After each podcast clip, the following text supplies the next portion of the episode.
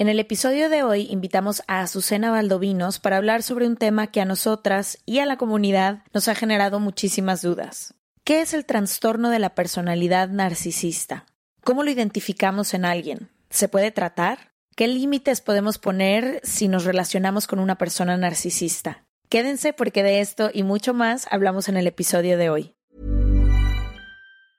Hey, folks, I'm Mark Marin from the WTF Podcast, and this episode is brought to you by Kleenex Ultra Soft Tissues, your ally to help tackle your allergy symptoms this season. I love the change of seasons, but nobody loves pollen and all those other things floating in the air that make you sneeze during this nice weather. Kleenex Ultra Soft Tissues are hypoallergenic and allergist approved, so fight back against watery eyes and runny noses without worrying about irritating your skin. For this allergy season, grab Kleenex and face allergies head on.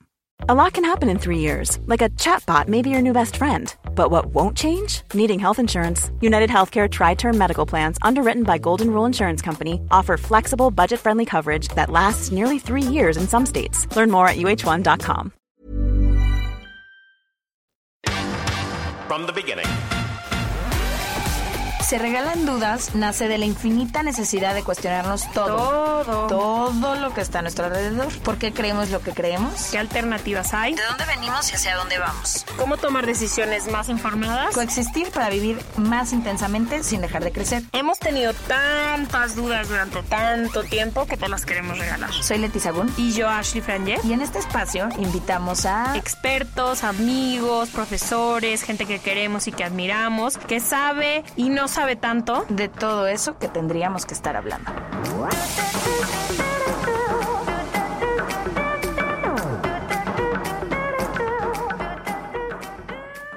Bienvenidos a un episodio más de Se Regalan Dudas. Felices de estar con ustedes para hablar de un tema del que empezamos a aprender, a escuchar y a nombrar hace poco. Creo que como muchas cosas que hemos visto en este podcast, no es que no tenga años existiendo, sino que cuando no tienes el vocabulario no puedes identificarlo, pero va alrededor del narcisismo. Y ahorita nuestra especialista nos dirá cuáles son los términos correctos de hablar. Y me acuerdo justo el año pasado estaba saliendo con alguien que no es narcisista, bueno, creo que no es narcisista, pero él justamente fue el primero que me habló del narcisismo y me dijo, necesito que leas porque me estaba contando de su expareja y me estaba contando como todas las cosas que vivió y me dijo literalmente era como estar en una película y hasta que yo no leí acerca del narcisismo no entendí que es- estaba en una relación con una persona narcisista y todas las consecuencias que esto estaba teniendo también para mí. Entonces me empezó a poner ejemplos, a contar unas historias y yo le decía, es que esto suena a película. Y me dijo, es que era es como estar en una película. Entonces, por eso me parece este tema tan importante, porque estoy segura que en algún momento vamos a conocer, si no es que ya hemos conocido, si no es que somos, si no es que hemos estado. Y ahorita también le quiero preguntar a, a- nuestro especialista si es que quizá hay algo de narcisismo en todas y todos nosotros, que creo que puede ser probable. No nada más es que tengas este trastorno, sino que quizás hay cosas narcisistas en ti. Sí, y hace muchos años vi un video de Lady Gaga que hablaba sobre, ella tiene una fundación que se dedica al bullying en las escuelas. Y no, no, ella decidió enfocarse no hacia la gente que es la víctima del bullying, sino hacia los bullies. Esta persona que es la que está lastimando a los demás compañeros, cuál es su historia. Y también estoy muy interesada en eso. O sea, me puedo imaginar por lo que he aprendido en estos tres años de ser regalandoas, que algo le tuvo que haber pasado al narcisista o alguna herida tiene para que sea así. Y creo que también es importante hablar de eso. Siento que varias personas se identificarán en este capítulo con a lo mejor ser ellos o ellas las o los narcisistas de sus relaciones o también del otro lado. Entonces creo que va a estar muy interesante porque es un tema que como tú dices, todos tenemos un poquito de eso, o creo que cuando tú me platicaste a mí y empezamos a estudiar un poquito más de este tema, dije, Jesús santo, gente muy cercana a mí es narcisista y yo todo el día abro el jardín para que vengan, se sienten y hagan sus picnics enfrente de mí. Claro. Y también entender si es tratable, ¿no? Hay algo que puedo hacer si estoy detectando esto en mí, en mi pareja, en mi hija, en mi madre, en lo que sea. Hoy nos acompaña Azucena Valdovinos, nos la recomendó Pau, que es parte de nuestro equipo. Ella es psicóloga clínica con especialidad en logoterapia. Bienvenida, Se Regalan Bienvenida. Dudas. Muchísimas gracias, estoy feliz de estar aquí. Gracias por la invitación. Mi primera pregunta es, eso, quisiera empezar con el narcisista. ¿Quién es un narcisista? ¿Cómo se ve y por qué? O sea, ¿qué causa ser un narcisista? Bueno, eh, lo que es muy importante es que es un narcisista. Sería como definirlo como una persona que tiene una desmesurada imagen de sí mismo. O sea, el narcisista está enamorado de su imagen más que de su, de su ser real.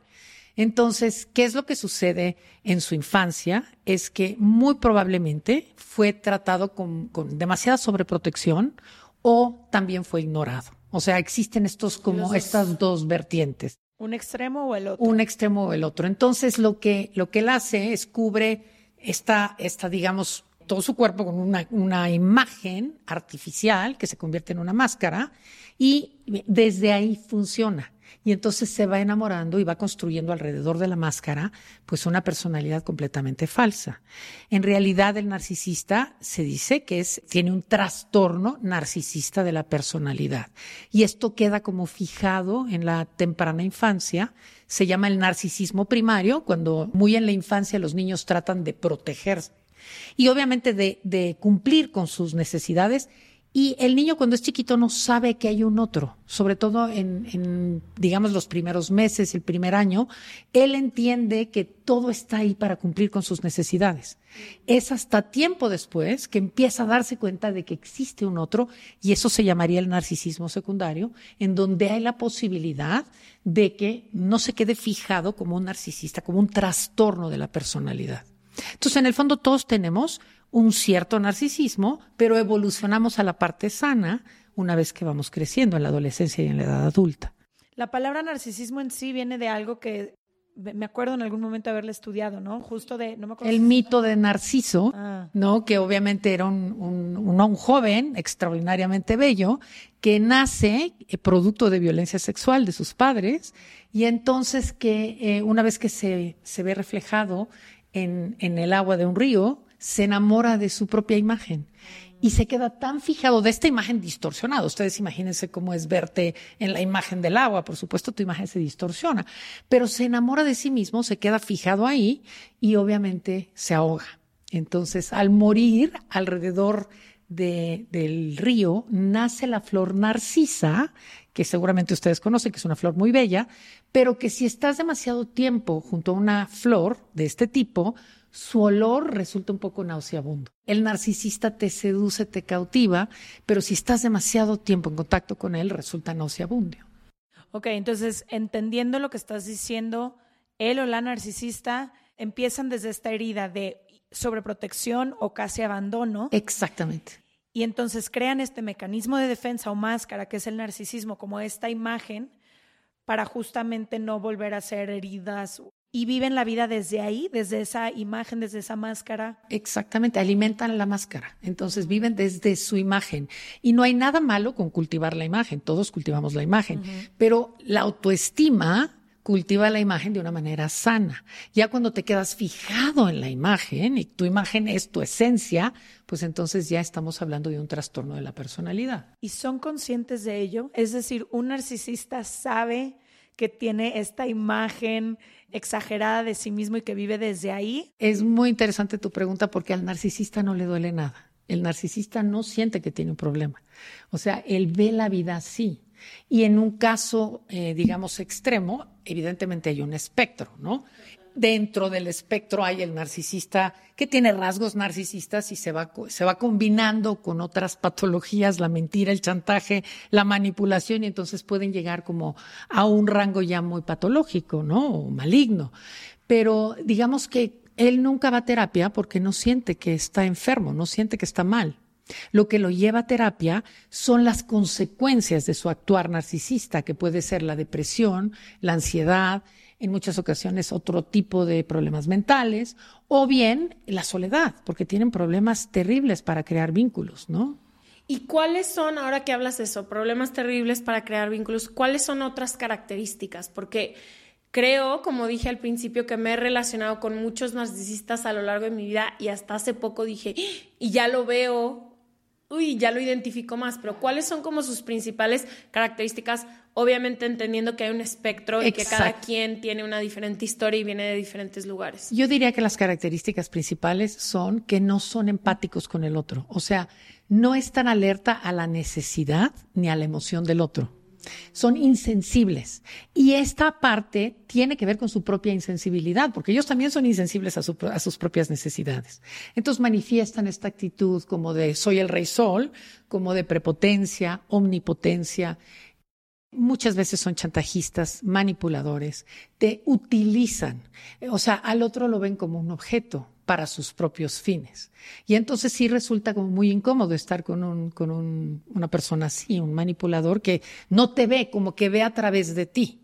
Y en el momento en el que le sirves, pues está contigo, pero después cuando ya no le sirves te empieza a devaluar y te abandona. Creo que lo difícil en mi experiencia, ahorita que mientras más lo dices, estoy así de que se me están cruzando los cables de todo, todas las personas y relaciones narcisistas que he cruzado a lo largo de mi vida. Y creo que una de las cosas más difíciles es que son tan carismáticos, tan inteligentes, tan... Eso te iba a decir que no lo ves. Ahorita que me estás diciendo todo esto y que yo ya estoy afuera, lo puedo ver, pero en ese momento a mí me parecía el dios del Olimpo y que me dijeras que me estaba utilizando para conseguir un fin o que no me veía, yo te diría, me estás mintiendo, porque me hacía sentir que era lo más importante en su vida. Claro, porque estabas junto a él. Mira, los animales que pueden ser como representativos del narcisismo sería como el pavo real, ¿no? Este animal glorioso que se muestra y claro que te seduce, ¿no? O el tigre. El tigre cuando camina y bueno, lo ves con toda esta autosuficiencia y tú sientes que no necesita a nada ni a nadie pero resultan extraordinariamente seductores, o sea, quieres estar junto a ellos. Y por supuesto que, aunque son muy inteligentes, eh, esto omnibula su inteligencia porque la grandiosidad y su, digamos como su teatralidad es lo que más les importa. Entonces es el montaje, no la esencia, lo que, lo que para ellos es importante. Y viven muy preocupados por la imagen, ¿no? Yo lo que he encontrado en todos ellos es como no importa lo que yo sea dentro de casa, pero que afuera de casa nunca se den cuenta que soy tal o que... Totalmente. Pero ellos viven en un eterno montaje, ¿eh? porque si hay una falta de conexión con, con la parte interna. Alimentan la imagen a través del ego, pero entonces, ¿qué le pasa al yo? Queda empobrecido, queda famélico, queda en bancarrota, ¿no? Y eventualmente, pues caen en una depresión o en una crisis, o bien caen en adicciones, que es una manera como de aliviar el dolor. Y para que la gente que nos escucha entienda qué y cómo se ve un narcisista en la vida cotidiana, qué te dice, qué hace, cómo te seduce. O sea, como me gustaría ver ejemplos de personas que a lo mejor todos podamos identificar que podamos decir, ah, ok, estas son las características, porque ahorita tú me dices, la imagen y sí creo que hay muchísima gente que es muy vanidosa, sobre todo en la cultura que ahora se da de estar obsesionados con la belleza, pero cómo realmente se ve un narcisista, cómo es amigo narcisista, un líder narcisista. Claro, mira, hay ciertas profesiones que se privilegian siendo narcisista, como por ejemplo los actores. Ahora, por supuesto, no quiero decir que todos los actores son narcisistas, pero son espacios en donde el narcisista puede brillar y ser justificado. Muchos actores son, muchos cantantes, los políticos. En la política, el poder seduce enormemente al, al, narcisista. Entonces, en la medida en la que el poder está en tus manos, pues obviamente hay una idolatría y te engolosinas de ti mismo, ¿no? Y obviamente pierdes la dimensión porque tú preguntas qué hora es y te dicen la que la hora que usted quiere, señor presidente, ¿no? Hay como estos dichos muy comunes de que al político dile lo que quiere escuchar. Entonces esto alimenta al narcisista. Son son espacios en donde el poder confirma su grandiosidad. ¿No? También, por ejemplo, la arquitectura. Hay muchos arquitectos que sienten que una obra es la extensión de sí mismos y es como un falo físico, me explico, como una manifestación real de algo que ellos crean. Y bueno, en todos los espacios puede haber narcisistas. Entonces, las características fundamentales son, yo diría, la falta de empatía, la incapacidad para lograr vínculos. Tienen parejas, pero tienen muchas parejas porque en cuanto empiezan a sentirse lastimados en su autoestima, empiezan a devaluar a la pareja para poder abandonarla. Como tácticas de manipulación, de control, de chantaje, tienden a ser muy comunes en este tipo de, personas, ¿no? Y lo más interesante que dices ahorita, manipulación, chantaje y todo, pero ellas y ellos no lo ven. Si tú incluso le dices, me estás chantajeando, me estás manipulando, no, quien está mal eres tú. Por supuesto. Y yo creo que no lo hace cuando tú dices, hace ratito decías, Sasha, hay que pensar en el narcisista. Sí, el narcisista sí es un hombre herido. Detrás de esta máscara maravillosa hay un ser humano que tiene una infinita vergüenza, un infinito miedo a la humillación, al maltrato, ¿no? Al, al, al digamos, a ser ignorados. No soportan no ser vistos necesitan estar constantemente en el reflector. No, y acaparar todo, ¿no? Que creo que es una de las cosas que yo me he dado cuenta que acaparan tiempo, espacio, no son conscientes, creo que tampoco de la gente siquiera que está cerca de ellos o a su alrededor. Una de las cosas que, más preguntaban cuando abrí en Twitter la pregunta de qué dudas tienen para el del narcisismo, me decía si había grados y también si había tipos de narcisismo. O sea, podría ser narcisista en una parte de tu vida, por ejemplo, en el trabajo, que sé que a veces, como tú dices, hay personalidades o hay profesiones a lo mejor como las nuestras, que todos los reflectores están puestos en nosotros, en muchos lugares a los que vamos, o si eres narcisista en una cosa, se contamina casi todo tu ambiente. Sí, es muy interesante la pregunta porque efectivamente hay un espectro y no hay que confundir la autoestima con la necesidad de alimentar el narcisismo, ¿no? Entonces, una persona que tiene autoestima y que funciona normalmente es capaz de hacer vínculos, es capaz de relacionarse con el otro, es empático con las necesidades y las emociones del otro y eso lo diferencia significativamente del narcisista. El narcisista, como, como decía hace rato, no le duele nada él actúa para sus propios fines utilizando tus medios. Entonces, hay un momento en el que, como les decía de la flor, resulta nauseabundo te sientes utilizada.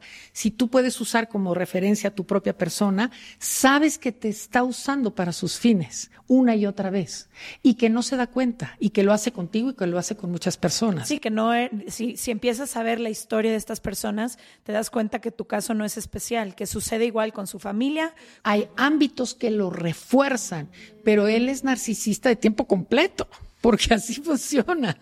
Me explico. Y en la medida en la que la herida de infancia es más profunda, más utilizan la máscara. Me explico. Entonces el espectro se va yendo hacia la parte maligna o hacia la parte negativa. Y por supuesto, convivir con ellos resulta muy difícil. Muchos acaban solos. Sí, que creo que hace ratito mencionabas el ejemplo de Trump, por ejemplo. Y creo que todas las personas que están desde fuera, o incluso el presidente de México, de AMLO, de quien sea, cuando estás desde fuera puedes decir, incluso señalar con data científica, de que acabas de decir 17 mentiras en cinco minutos. Pero estoy segura que si los confrontas, porque hay periodistas que los confrontan. Hay, hay una, por supuesto, un error de percepción, ¿no? O sea, pierden el contacto con lo que es real, ¿no? Esa línea se, se va perdiendo entre lo real y lo imaginario. Y se creen sus mentiras, construyen castillos y viven adentro de ellos, ¿no? Entonces, pues en la medida en la que más patológico es el síntoma, pues más grave es. Un Hannibal Lecter, si ustedes recuerdan este personaje de la película, por supuesto es un narcisista maligno y estamos hablando ya de un rango muy extremo. Está ahorita en cartelera la película de, de Cruella, de Disney. No sé si la han visto, pero ella sería como una narcisista de catálogo, con número de parte y todo, ¿no? Cómo utiliza a su propia hija, la mata dos veces, ¿no? Y por supuesto, cuando brinda, dice, vamos a brindar por mí. Y pierde como total contacto con la realidad. O sea, llevado a un extremo, pero esa es la patología. A ver, Azucena, ahorita que estás hablando justo de Cruella y de cómo mata a su hija, ¿qué pasa cuando eres padre o madre narcisista? Porque creo que si hemos convivido con padres o madres de nuestras amigas y amigos, siempre te encuentras con alguno que aunque su hijo o su hija esté brillando en algo, ellos lo hicieron mejor, ellos saben más, todo regresa a ellos. Podemos estar contando historias de lo que sea y siempre termina tratándose de ellos. ¿Qué herida o cómo se relacionan los hijos de un padre o de una madre narcisista? Porque ahorita que decimos, bueno, han sido parejas, galanes, personas que transitan nuestra vida, pero no sé si yo tenga como a un narcisista permanente en la mía, pero hay personas que pues es tu propia madre o es tu propio padre. No más para agregar a la de Leti, ¿cómo se vería? Porque creo que en Latinoamérica nos han enseñado mucho como a respetar a tus papás, ¿no? Y esta idea de que yo de repente cuando me fui a vivir a Estados Unidos y veía cómo se relacionaban mis amigos americanos y sus papás era completamente opuesto. Aquí me relaciono con, o sea, qué esperanzas que yo le vaya a gritar a mi papá o a mi mamá y allá hay una cultura donde no están como respetas a tu mamá y a tu papá, ellos siempre tienen la razón. O sea, como que creo que a veces podemos no identificar a una mamá o un papá narcisista porque culturalmente nos han enseñado a respetarlos, ajá, y la jerarquía. A pesar de todo, ¿no? Exacto, a pesar de todo. Claro.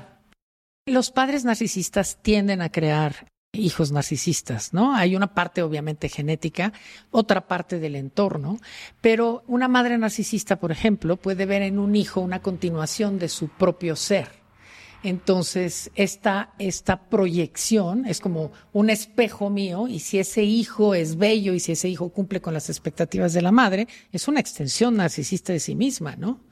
Entonces, eh, es difícil, evidentemente, porque son relaciones permanentes de las que no podemos deshacernos. Sin embargo, sí es posible ponerles límites. ¿No? O sea, llegar, llegar a un punto a decir, ok, el, el, el, tema tuyo es este, pero de aquí para acá no pasas. O sea, esa es la manera de tratar a un narcisista, ¿no? Y además de que creen que son una extensión de ellos, ¿qué más hacen los padres y los madres narcisistas? Hay mucha culpa, señalan mucho, o sea, como que qué otras características sirven para identificar. Siento que una es esa, ¿no? Como que nunca te hacen sentir, bueno, no sé, de lo que yo he visto, como que nunca te hacen sentir a ti especial, como que ellos siempre saben más, hicieron mejor. Fue por ellos. Fue por ellos, gracias a ellos, y es como siempre se trata de ellos. O pudiera, pudiera ser que no te observan, que te repudian, que no te ponen atención, y entonces también ahí se crea un narcisismo. ¿Por qué? Porque hay tal herida en este niño que crea la necesidad de tener una máscara, ¿no? Entonces, tanto los extremos como ser mirado en exceso, igual de malo que no ser mirado para nada, ¿sí?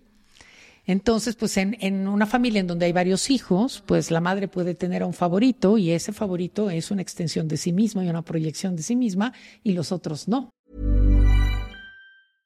Ryan Reynolds here from Mint Mobile. With the price of just about everything going up during inflation, we thought we'd bring our prices down.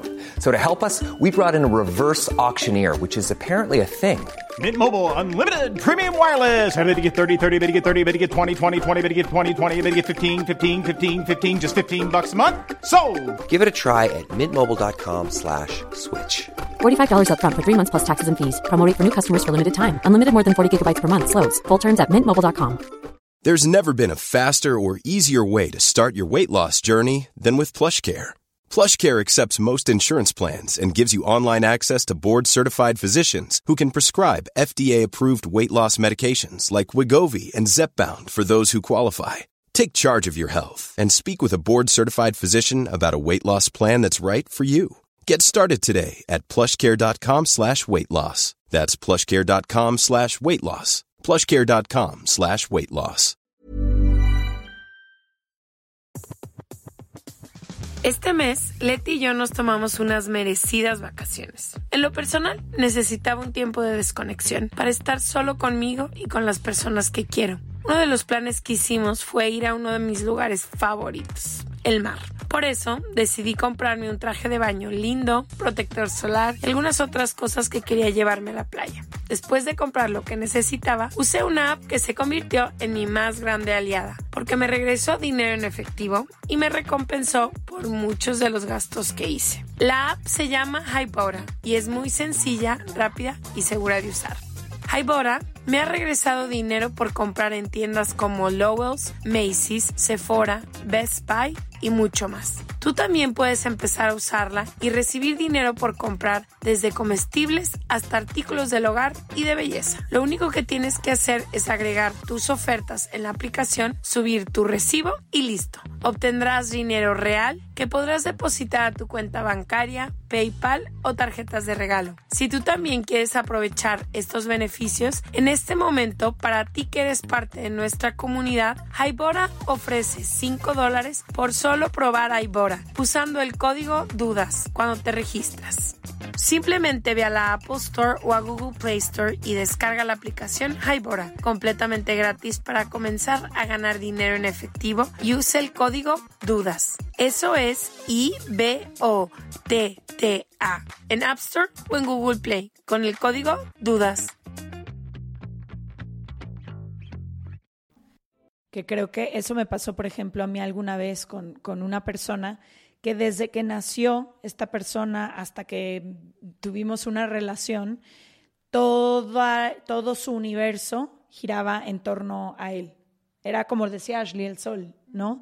Entonces, cuando llega alguien más a su vida que no vive así, que nadie, por ejemplo, nadie, ni en mi familia ni en mi círculo gira en torno a nadie.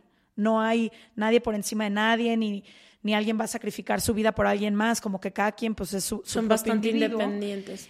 Y entonces no, no podíamos relacionarnos porque yo no podía hacerle entender que, digo, al final terminé bailando alrededor del sol, según yo tan independiente y todo, y terminé haciendo el mismo ritual que todos los demás planetas, pero sí, sí se me hacía muy difícil. No sé si alguna vez esta persona o algún narcisista pueda entenderlo, porque yo al mismo tiempo no lo juzgaba porque decía, es que este es su modus operandi. Desde el día en que él nació hasta esta etapa de su vida, lo único que él conoce es que todos los planetas bailen alrededor del sol. Lo que sucede con ellos es que tienen una necesidad ávida de aplausos, de admiración, de reconocimiento.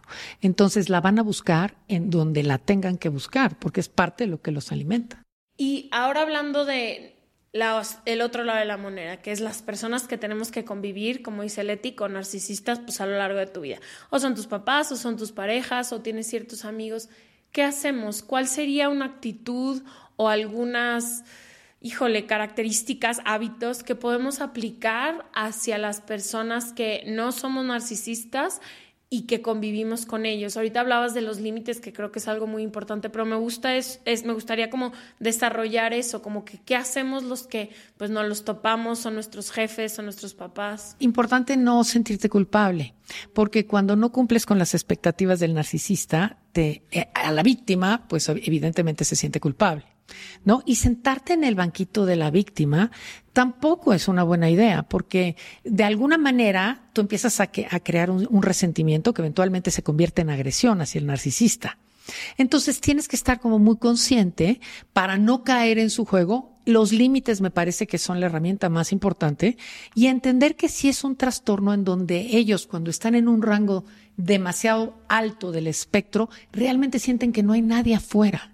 No es personal, es una incapacidad real, por eso es un trastorno. No, no, en muchas ocasiones no es personal, pero no lo pueden hacer de ninguna otra manera. Pero el enganche te habla a ti de una vulnerabilidad y si tú tienes una autoestima fuerte, no te enganchas con un narcisista. O sea, sencillamente dices, bueno, aquí no es mi lugar y te pones los zapatos y te vas corriendo, ¿sí? Esa sería como la actitud más sana.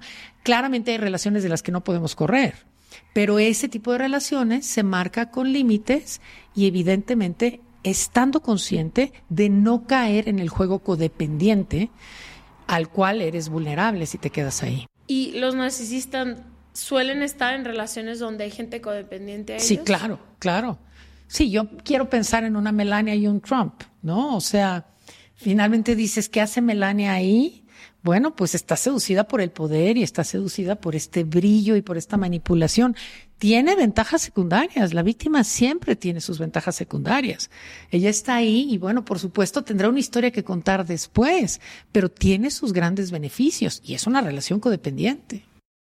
Y casi siempre es, es un, ¿cómo es? Algo así estamos leyendo, que casi siempre es alguien demasiado empática relacionándose con un narcisista, ¿cierto? Pero ambas desde la toxicidad un poco. Sí, eventualmente resulta en una relación viral, una relación vírica, ¿no? Que es nociva para ambos y que finalmente el vínculo no se construye en una base sólida, sino en una base codependiente. Entonces los dos salen lastimados. ¿Y cómo se cura eso? O sea, ¿cómo puedes... es tratable. O sea, es tratable, puedes salir, a- o sea, si hoy ahorita estás escuchando esto y dices, híjole, creo que soy a lo mejor un narcisista, ya puedo entenderlo un poco por lo que dijiste. No vas nunca al terapeuta de que, hola, soy narcisista y vengo a cuidarme, sino tengo una depresión, no puedo formar por vínculos. los síntomas, no tanto por el trastorno mismo. En realidad no se cura, porque como les decía, a ellos no les duele nada. Pero lo que sí se puede lograr es equilibrar el trastorno, o sea, no, no caer en, el, en la parte, digamos, extrema del, del, espectro y tratar de estar consciente de esta vulnerabilidad a través de los síntomas, aunque no sea por el trastorno mismo. Pero sí es difícil. Es raro que un narcisista llegue a terapia y raro que tenga adherencia, porque nuevamente la terapia es un vínculo y no son buenos para ser vínculos. No, y hay una confrontación constante. Y en cuanto son confrontados, su autoestima se daña, hay contacto con la vulnerabilidad y entonces dicen esto no es para mí. Vámonos. Y la manera de huir es devaluando al otro. Me explico, porque si yo te devalúo, si tú no eres bueno para mí, pues tengo todo el derecho de marcharme. ¿Me explico? Entonces, que no es un buen terapeuta. Y no es una buena pareja, no una buena pareja. y no eres un buen jefe. Y entonces, de esa manera, pues van huyendo por el mundo, ¿no? Porque no, no hay esta línea clara entre la realidad y la fantasía. Wow. Y en algún momento, como tú dices, no es que sea curable o no curable. Yo, por ejemplo, digo, soy perfeccionista en recuperación. No sé si alguna vez se me vaya a quitar eso, pues no, no lo sé. Pero, por ejemplo, estas personas en algún momento pueden sensibilizarse al dolor de las demás personas o es como que ya son inmunes y entonces... No, yo creo que la crisis, ¿no? Y esto sucede mucho la pandemia que ha sido una experiencia tan difícil a nivel mundial y tan dramática para muchos que han perdido eh, personas eh, queridas. Yo creo que han tenido la parte muy buena de que nos han lanzado para adentro. Entonces, la única manera de poder lograr salir de una patología como estas sería a través de la crisis, entrando en contacto con tu verdadera vulnerabilidad y aceptando que la vida tiene claroscuros. Esa es una manera como de equilibrar. El trastorno va a quedar ahí, pero por lo menos se van a abrir a la posibilidad de ver a un otro, de tener empatía. Y esto sucede cuando se ven perdidos o cuando están en una depresión tan profunda o han estado solos por tanto tiempo, que sí ven la necesidad de encontrar a un otro y empiezan a ver el objeto como, como un ser humano, no como un objeto de satisfacción a sus necesidades. Y quisiera hablar de la tecnología. Creo que la tecnología y el narcisismo van un poquito agarrados de la mano. Lo puedo entender uno porque empiezas a tener más plataforma. Y puedes crear en redes sociales esta imagen. Con los filtros que quieras, con la voz que quieras, en donde quieras. Puedes decir que vives en donde tú quieres, aunque no sea cierto. Entonces me gustaría que me dijeras cómo ha afectado o cómo ha impulsado, por así decirlo, la tecnología a todos estos narcisistas. Claro, y a los narcisistas y, y, yo creo que en general a todo mundo, porque queremos hacer de lo mundano algo extraordinario. ¿No? Entonces, tu foto tiene que ser la más excepcional, así te estés comiendo un hot dog en la esquina, ¿no? Entonces, hay como todas estas técnicas de manipulación para hacerla grandiosa y, por supuesto, cumple con los fines del narcisista. Y ¿Qué es lo que sucede? Está vinculada a los likes. Entonces, cuando no hay los suficientes likes o cuando la gente no la prueba o no es vista lo suficiente, empieza a haber un tema de ansiedad profunda y eventualmente un tema de depresión. Porque como todo está vinculado a la imagen, ¿no? Si no recibes la retroalimentación que esperas, pues entonces empieza a haber una respuesta de profunda tristeza y lo que buscas es nuevamente una nueva foto, una nueva foto y empieza a ver como una obsesión y una persecución por la imagen, por esta imagen deseada que por muy perfecta que la quieras lograr, nunca es suficientemente buena. Ahora que estamos hablando de esto, especialmente de, de, redes sociales y lo que tiene que ver con narcisismo, no sé si para todas las personas que necesariamente tengan un trastorno de personalidad narcisista, pero sí creo que este tema de los likes se está convirtiendo en algo para para todas las personas, ¿no? Y yo me voy a incluir ahí para lo que nos dedicamos. Muchas veces sí estamos pendientes de qué contenido funciona mejor que otro contenido, qué, qué imagen estamos un poco mostrando como al mundo, la responsabilidad que a veces tiene también tener una plataforma, el simple hecho de pensar en una selfie que pues es lo que más se usa hoy, hoy en día, inmediatamente yo lo relaciono con el término narcisismo. Entonces también me gustaría entender eso un poco. Como sociedad creo que de cierta manera este tema de los likes, de las redes sociales, de la aprobación externa y todo, nos está acercando un poco hacia allá. Entonces, ¿qué pasa cuando no es tu trastorno? Pero sí vivimos en este mundo y en esta sociedad que de una u otra forma alimenta estas prácticas. Claro. Bueno, aquí la línea es muy clara. Tú estás buscando dar calidad. evidentemente tus temas tocan a diferentes personas y hacen, digamos, un beneficio a la sociedad. Estás pensando en el otro. Eh, recuerda, el narcisista no piensa en el otro. O sea, si tú estás buscando tener calidad en lo que tú haces, es porque claramente estás pensando en, en la sociedad y en el otro. Pero si no fuera así, pensando en alguien que sube una selfie y pues tu selfie no va a tener ningún impacto en el otro.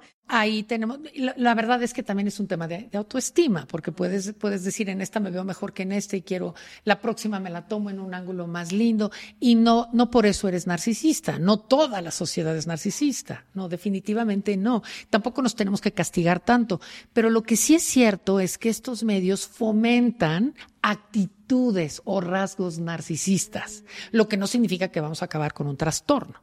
No, o sea, sí quiero que, que, quede claro que el narcisismo, pues, se fija en una edad infantil. Es como un acto regresivo a este momento en donde nuestras necesidades estaban totalmente cubiertas y nosotros creíamos que no había un otro afuera, ¿no? Y si se sana la herida, y si se regresa a la infancia y se sana el no haber sido vista o visto, o el haber sido sobreprotegida o sobreprotegido? Eh, yo creo que si el trastorno está dado, eh, se puede equilibrar, como dije. No es, no es que se cure. Es, yo creo que la vida es un trabajo en permanencia. O a lo mejor se hace conciencia, ¿no? Quizá cuando ya estés hablando de ti mismo durante o cuando ves que estás solo y que no tienes una pareja por más de tres meses o, o, que finalmente fracasas en un trabajo y en otro. Me explico, o sea, el medio ambiente sí te va retroalimentando. Entonces, más tarde o más temprano dices, algo debo de estar haciendo mal, ¿no? Este no puede ser el camino hacia el éxito, ¿no? Y ahorita que hablamos de hijos, ¿qué podemos hacer como sociedad? Leti y yo no somos mamás, pero somos madrinas extremadamente involucradas, muy involucradas con los hijos de nuestros amigos. ¿Qué podemos hacer para prevenir esto? O sea, ¿qué cosas? Aquí lo importantísimo es cuidar de la tecnología, porque veo tantas mamás que están concentradas más en su celular, con el bebé al lado, que en realmente dedicarles atención y, cuidados directos. O sea, la tecnología se ha convertido en un invasor de nuestra vida. Entonces, si pudiéramos tener conciencia de que no hay nada mejor que construir una autoestima real, el mejor regalo que le puedes dar a un niño es construirle una buena autoestima. Y eso solo se da con cuidado directo, con miradas, con atención. El vínculo se construye de manera genuina y auténtica, con una relación uno a uno, no con, tecnología. O sea, sí la relación se construye con, con un cariño y se va abordando cada día. Entonces, que la mamá joven no se pierda en su celular, porque yo veo a más de una que está alimentando al bebé y está con el celular chateando o haciendo otras cosas. Tendríamos que tener como nuestros tiempos de tecnología, porque no la podemos quitar de nuestras vidas, pero hay tiempos sagrados que tenemos que dedicarle al otro, a nuestra pareja, a nuestros hijos, a nuestro jefe, a nuestra madre. O sea, finalmente como saber discriminar cuando el momento tiene que ser genuino y cuando es un tema de trabajo o de funcionalidad, ¿no? sí es una alerta muy importante porque se pierde la cantidad, se, pierde la calidad del contacto, de la mirada. No, no hay nada como poder mirar a tu hijo y construirle este genuino amor propio. Y si no tuvimos o no tiene la gente esa mirada, hablando a lo mejor ya un poco más con, no a lo mejor patologías narcisistas, sino gente que solemos tener, porque me puedo imaginar que todos tenemos eh, ciertas actitudes o rasgos, ¿dónde podemos construir esa autoestima? O sea, ¿cómo podemos llegar si tú no fuiste mirado y a lo mejor no has sido diagnosticado con narcisismo, pero si no fuiste mirado por tus padres, no creciste en un hogar donde te voltearon a ver, que muchas veces, no, no, no muchas veces, siempre, no escogemos a nuestros papás y no tenemos control hasta que tenemos que te gusta, 16 años que más o menos empiezas a entender y a comparar otras casas y dices, ah, ok, me está faltando esto. ¿Cómo construimos esa esa autoestima a lo largo de nuestras vidas para no estar cayendo en actitudes narcisistas. Claro, yo creo que la autoestima se construye todos los días, ¿no? Y la, mirada de los padres es importante, pero si no la tuviste, tú puedes continuar teniendo otras miradas, ¿no? Que tu trabajo te mire, que tus relaciones sean relaciones de calidad y se conviertan en miradas genuinas. O sea, finalmente seguimos buscando miradas siempre. Y yo creo que es muy válido, porque nos seguimos completando como seres humanos. La responsabilidad de los padres no puede ser infinita, ¿no? O sea, ellos tienen una influencia grande sobre nosotros, pero el resto del camino nos toca vivirlo a nosotros y caminarlo con pasos firmes y ir buscando lo que cada quien necesita. Entonces, si te faltaron miradas, puedes buscar miradas en otros ámbitos y es tan válido como hacerlo eh, las veces que te sea necesario hasta sentirte suficientemente valiosa. Y yo creo que es un trabajo, vivir es un trabajo cotidiano, es, es un bordado permanente. Me encanta eso. Y creo que también, digo, como adultas o como adultos, hay también ya esta forma de, no sé cómo se diría en español, como de reparent yourself. Ser la mamá y tu papá que te faltó. Ajá, como ser la madre y el padre que te hizo falta, regresar a tu infancia y ver como, ah, ok, estas fueron mis carencias, ¿cómo puedo empezar a darme eso que me hizo falta a partir de este momento? Por supuesto, finalmente somos seres responsables, ¿no? De nosotros mismos y seguir culpando a nuestros padres después de una cierta edad es absolutamente absurdo, ¿no?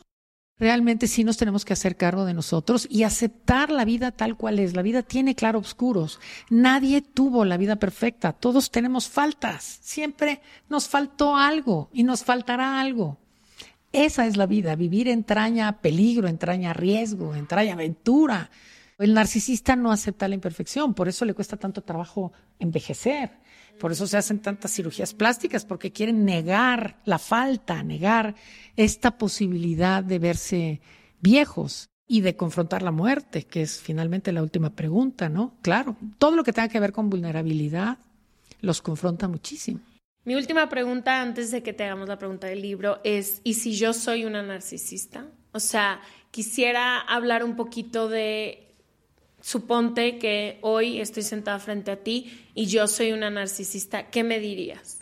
Eh, pues te diría, ecualízate, ¿no? Equilíbrate, eh, observa tus relaciones, ve en, trata de ver en función del otro qué es lo que recibe de ti, ¿no? Trata de ser empático en la medida de lo posible, ¿no? Y revisa tu historia, asume, asume las cosas que no te han gustado y no temas a la vulnerabilidad porque sí creo que el gran temor del narcisista es verse, es, verse vulnerable. Entonces, si pueden tener esta capacidad, y muchos, como decíamos, son muy inteligentes, si pueden evitar el gaslighting y asumir pues el riesgo que ha implicado vivir y las consecuencias que su propia vida tiene, yo creo que pueden llegar a tener un equilibrio, definitivamente. Gracias. Ojalá. ¿Qué preguntitas se pueden nos podemos empezar a hacer como para detectar, porque si eres un narcisista y no ves que eres un narcisista, creo que podría haber como ciertas preguntas que te ayuden a entender si hay conductas narcisistas en ti. ¿Qué tipo de conductas podrían ser eso? Quizá, no sé, que te sientas en una conversación de cinco horas y cuatro horas, cuarenta y cinco minutos trataron sobre ti.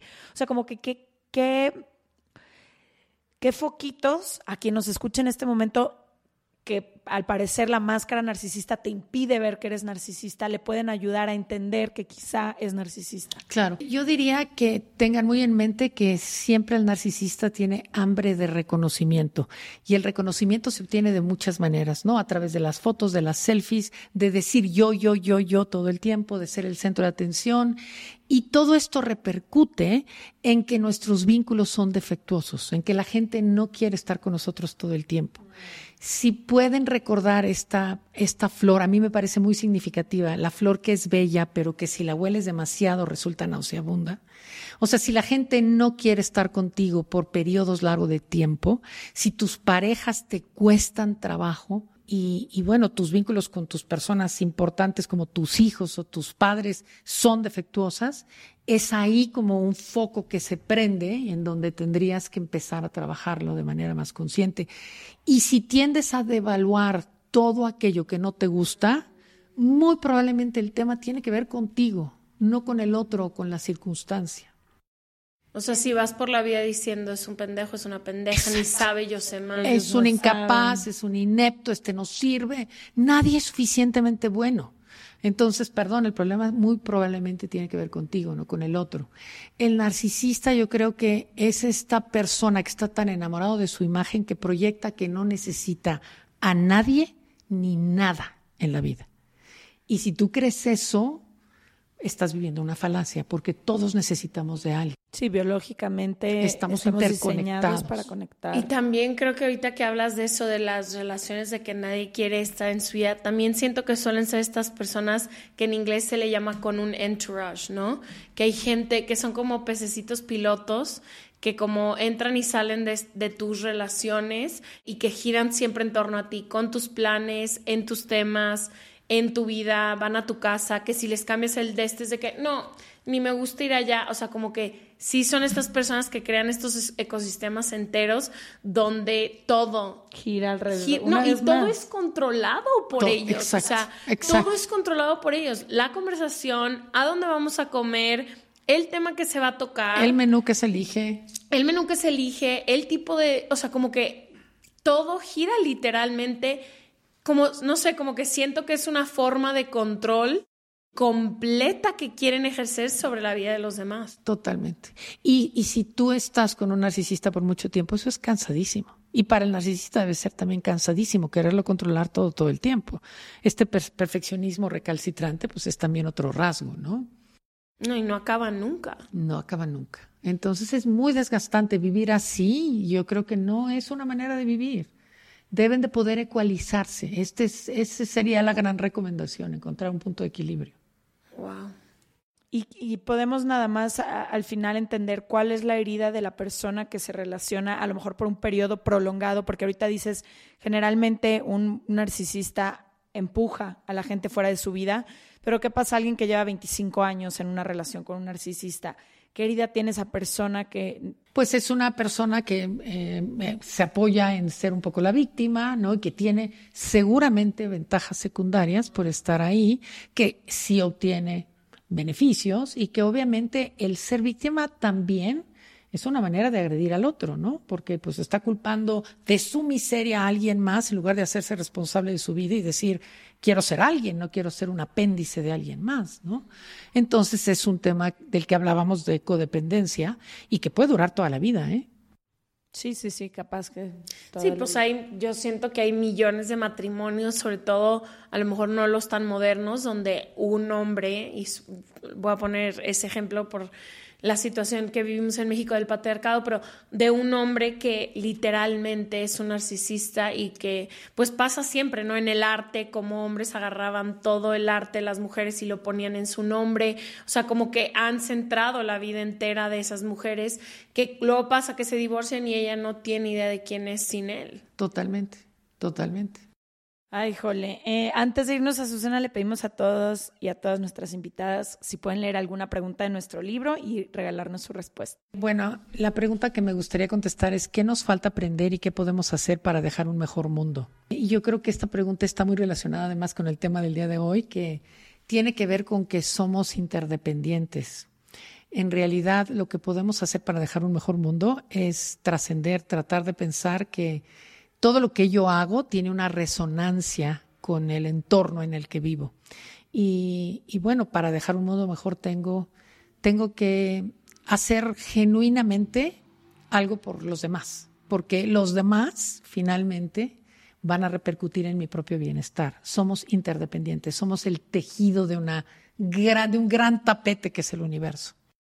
Incluso como acto egoísta, que es lo que yo a veces decía, es este como dominó, ¿no? Incluso como acto egoísta, el hacer el bien porque todo se regresa. Todo se regresa. Digo, ojalá que no sea desde para que te regrese el bien a ti, pero incluso te conviene hacer el bien. Sí, por supuesto. Pero además te hace sentir bien, ¿no? Y ya con eso ya te regresó. Total. Muchísimas gracias por haber venido. Qué placer estar aquí. Muchísimas gracias por la invitación. A ustedes dejamos toda la info de Azucena en serregalandudas.com diagonal. Suscríbete. Sí, porque tiene eh, justamente talleres, acompaña pacientes con cualquier tema. Este, entonces, pues bueno, aquí les dejamos su info y nos vemos el próximo martes. Gracias.